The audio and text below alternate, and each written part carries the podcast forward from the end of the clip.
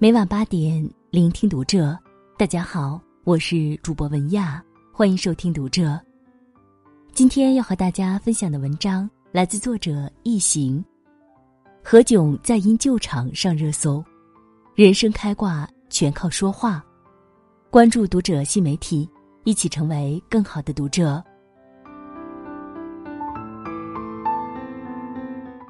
何炅又火了一把。在元旦跨年晚会上，因为工作人员失误，现场出现了将近一分钟的空白时间。何炅凭借出色的专业能力稳妥救场。网上也出现了一个关于何炅救场的集锦，看完真是令人折服。但在弹幕里看到这样一条留言：“这不是情商高，就是油嘴滑舌罢了。”其实不然，真正高情商的人不只是会说话而已。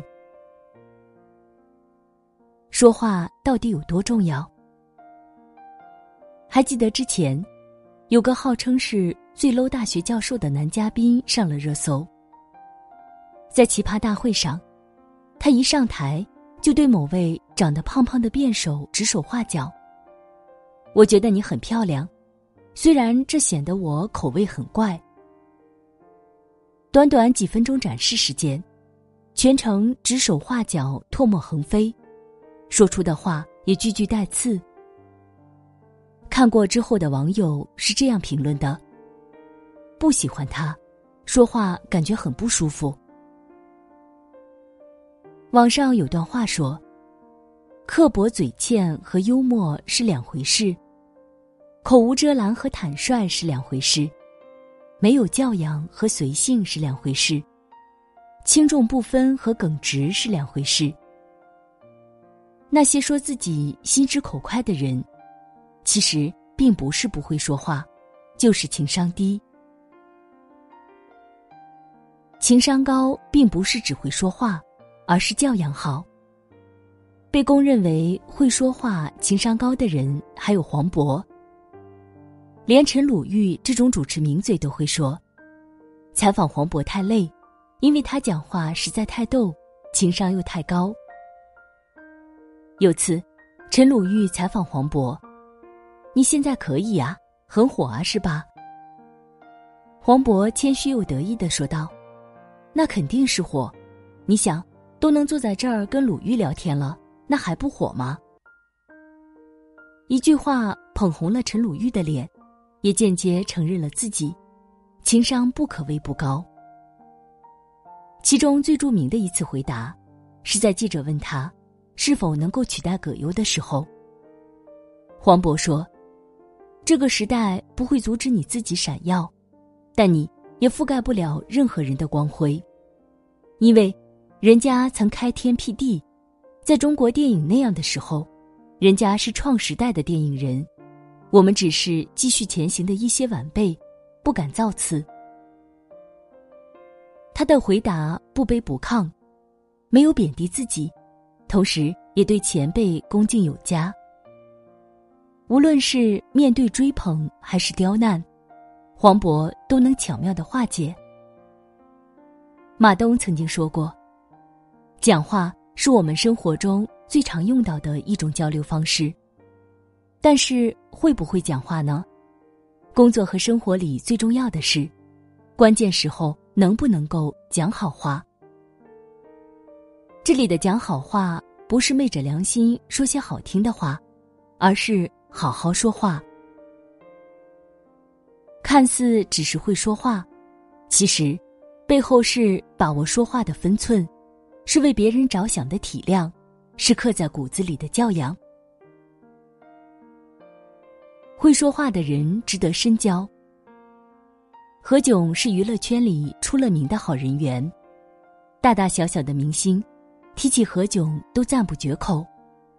有一次，小鲜肉吴磊在节目里夸赞谢娜是少女，把谢娜哄得很开心。这时，李维嘉为了节目效果却说：“十六岁孩子说的话，你们也信啊？”吴磊很明显接不住这个梗。一时语塞。何炅马上反应：“十六岁孩子说的话才信呢。”一句话既让谢娜开心了，又缓解了吴磊的尴尬，真是很暖心。有人说，何炅这张嘴不仅可以值六个亿，并且嘴上长了个脑子。但在我看来，不是嘴上长了脑子，而是长了心。他会注意到每个人的感受，让每个人都感到舒服，对每个人都认真。即便对萍水相逢的陌生人也是如此。向往的生活节目录制结束时，何炅会一一感谢现场的工作人员，也会去感谢给过他们帮助的村民。从买过一次菜的商店老板，到一瓶水之恩的大爷，他都会牢牢记住并感谢。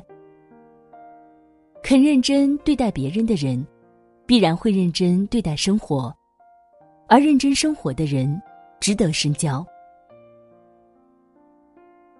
蔡康永曾经说过：“你越会说话，别人就越快乐；别人越快乐，就会越喜欢你；别人越喜欢你，你得到的帮助就越多，你会越快乐。”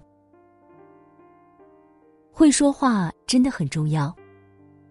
但无论是黄渤还是何炅，他们受人喜欢。不只是因为会说话，更是因为他们有着出色的专业能力和一颗善良的心。何炅靠着会说话被大家拥戴，但更重要的是，他有扎实的专业能力。黄渤靠着会说话深受大家喜爱，但更重要的是，他有着高超的演技。林志玲、汪涵等情商高的人都是如此。只有当你有了夯实的能力，好好说话才是锦上添花，不然只是油嘴滑舌。比起好好说话，好好做事才是最高级的情商。